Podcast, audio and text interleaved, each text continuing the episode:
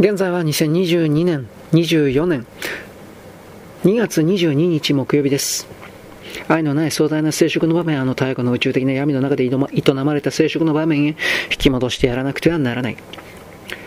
なぜかといえばこんな久しきにわたる政治的差術が地上の重大な戦争の原因の一つだからだ。愛の虚像と欲望との間違った同一化を政治的指導者たちは彼らの青年時代のベッドから学んだのだ。彼らの不毛な理想は全てろうそくの光を頼りに営まれた聖職から暗示を得ている。今ほど2位大国の指導者がかつての君主を健全な君主をたらしめた冷静な打さんから遠ざかっている時はない。彼らはほとんど何者かを愛している。そうでなければ、あんな基地がいじみた核実験競争だの、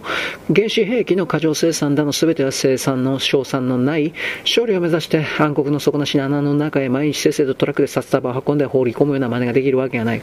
皮肉なことに愛の入りは待たれているものは必ず来ず、望んだものは必ず得られず、しかも来ないことを得られ得られぬことの原因がまさに待つこと望むこと自体にあるという構造を持っているから、2位大国の指導者たちが決して破滅を望んでいないということこそ危険の最たるものなのだ。彼らが何者かを愛している以上望まないものは必ず来るのだ。そんな事態はもう来かかっている。破滅の方で彼らを愛し始めている。そこで私が繰り返し警告したように、理性よりも想像力の方が狂気から遠い時代が来たのだ。狂気から少しでも遠ざかるように私は彼らを想像力の方へ駆り立てようとしたが、それは少しも成功しなかった。人間理性への信頼、絶対兵器が出てきた以上、戦争が起こる前は彼らは狂気に信頼していることを知らないのだ。しかも私はまだ希望を持っている。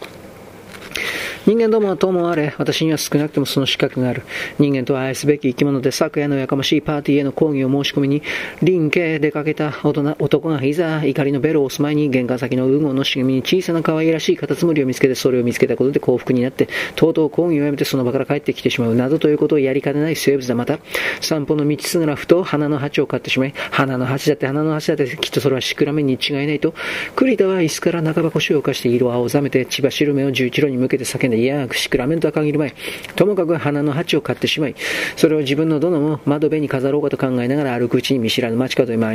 れ込んでしまい、この隅の酒場で一休みするうちに、杯の数を数えて、ついには鉢を忘れて家へ帰るなどということをやりかねない生物だ。気まぐれこそ人間が天から得た美質で、時折人間が演じる気まぐれには確かに天の最も甘美なものの片鱗が伺われる。それは生前たる宇宙法則が時より漏らす吐息のようなものを許容された死のようなもので、それが遠い宇宙から人間に投影されたのだ。人間どもの宗教の用語を借りれば人間の中のただ一つの天使的特質だろう。人間が人間を殺そうとして拳銃を相手の顔へ構えまさに発射しようとするときに彼の心に生まれその腕を突然他の方向に反らしてしまう不思議な気まぐれ。今夜こそこの手に抱くことのできる恋人の窓の下まで来てまさに縄ばしごに足をかけようとするときに、そよ風のように彼の心を襲って急に彼の足を砂漠の長い旅へ向けてしまう不可解な気まぐれ。そういう美しい気まぐれの多くは人間自体にはどうしても解けな。い謎でおそらくたくさんのバラの前へ来たミツバチだけが知っている謎な。のだ。なぜならこんな気まぐれこそバラは皆同じバラであり、目前のバラの他にもまたバラがあり、世界はバラに満ちているという認識だけが解き明かすことのできる謎だからだ。私が希望を捨てないというのは人間の理性を信頼するからではない。人間のこういう美しい気まぐれに信頼を寄せているからだ。あなたは人間どもは必ずボタンを押すという、それはそうだろう。しかしボタンを押す直前に気まぐれが微笑みかけることだってある。それが人間というものだ。その点では我々は五分五分だ。気まぐれがボタンを押すことだってある。それは競技だ、気まぐれじゃない。では、あなたのようにボタンを押すのが競技で押さないのが気まぐれだとすると、ボタンを中に挟んで競技と気まぐれを弁別するものは理性だということになるじゃないか。しかもあなたは理性が狂気だというのだが、それならその狂気の理性がどうやって気まぐれから自分を弁別して、ボタンをそのに持っていくのか、その筋道を伺いたいな。あなたは結局ボタンを押すか押さないかの判断は理性の働きだと認めざるを得ない自家同着に陥っている。だってボタンを押すのが狂気の理性ならボタンを押すか押さぬかの行為か無意かの決断は正気の理性の働きだとあなたた自ら認めることになるんだからね、理性に2種類やるのはおかしいじゃないですか。人間の理性にはもう決断の能力がないのだよ。ボタンを押す能力があるだけで確信を持って冷静に、そして白痴のように。あなたのように人間の苦悩を見飽きたに宇宙人がまだ人間の論理で語れた不思議なことだ。さっきあなたは人間の3つの財貨、3つの宿愛について今節丁寧に説明してくれたから、私が今度は人間の5つの美点、滅ぼすには惜しい5つの特質を上げるべき番だと思う。実際人間の奇妙な習性も多々あるけれど、その中のいくつかはぜひとも残しておきたく、そんな習性を残すためだけに全人類を救ってもいいというほど価値のあるものに私には思われる。だがもし人類が滅んだら私は少なくともその5つの美点をうまくまとめて1つの母姫を書かずにはいられないだろう。この母姫には人類の今までにやったことが必要かつ十分に要約されており、人類の歴史はそれ以上でもそれ以下でもなかったのだ。その碑文の草案は次のようなものだ。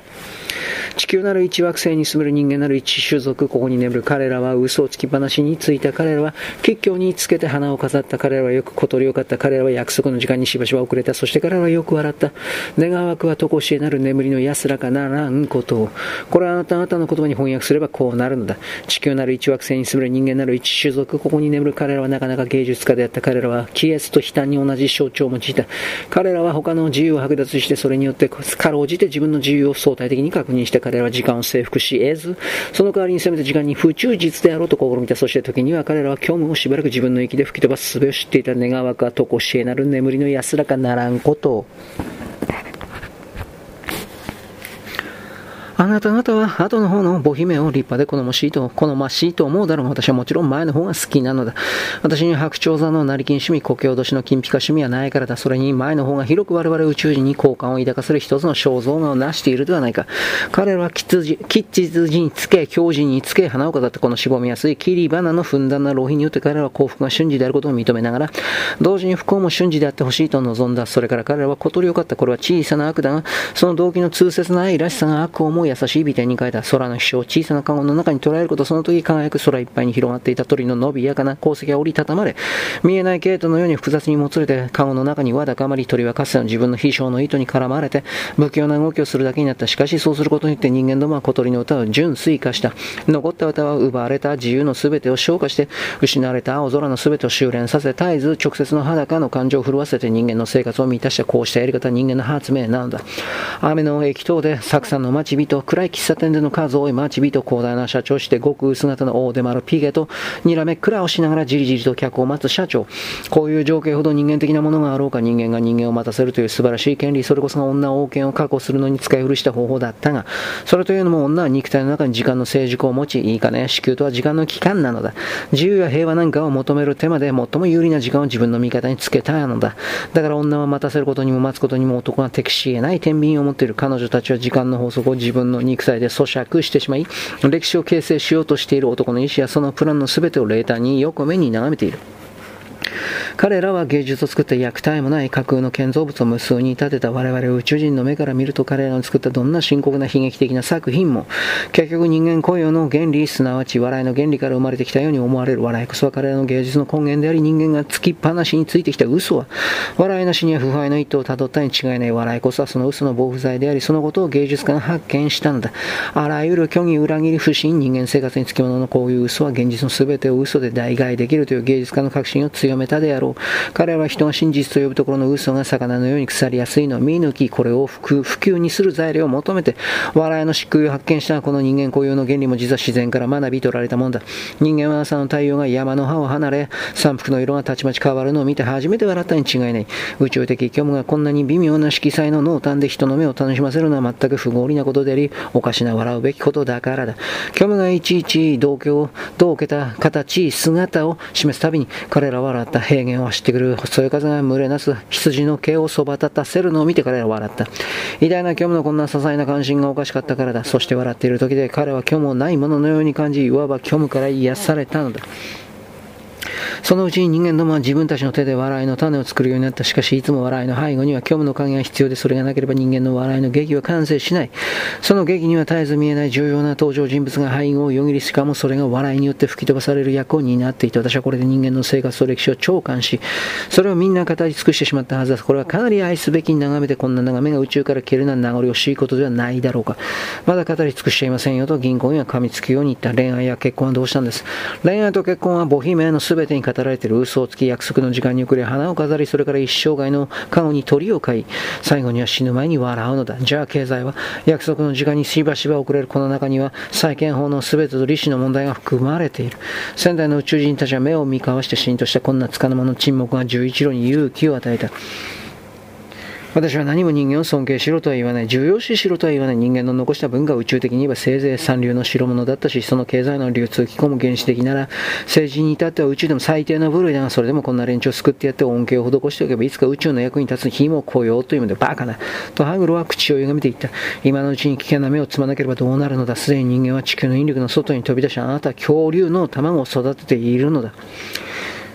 昔の人間の世界では一人の権力者が膨大な悪を引き受けてその快楽と苦悩を代表し大王向こうの喝采を浴びていたもちろん民衆もその裾分けに預かった。ローマのコロセームでは数万の民衆が権力者の快楽を分担してはっきり悪に関与していた人間の血みどろな死を眺めることはある者にとっては快楽でありある者にとっては苦悩でありいずれにとっても性の本源的な解放であった。しかし今はどうだ？広島への原爆への投下で一体人類の中の誰が快楽や苦悩に満たされ解放されたか誰もいない。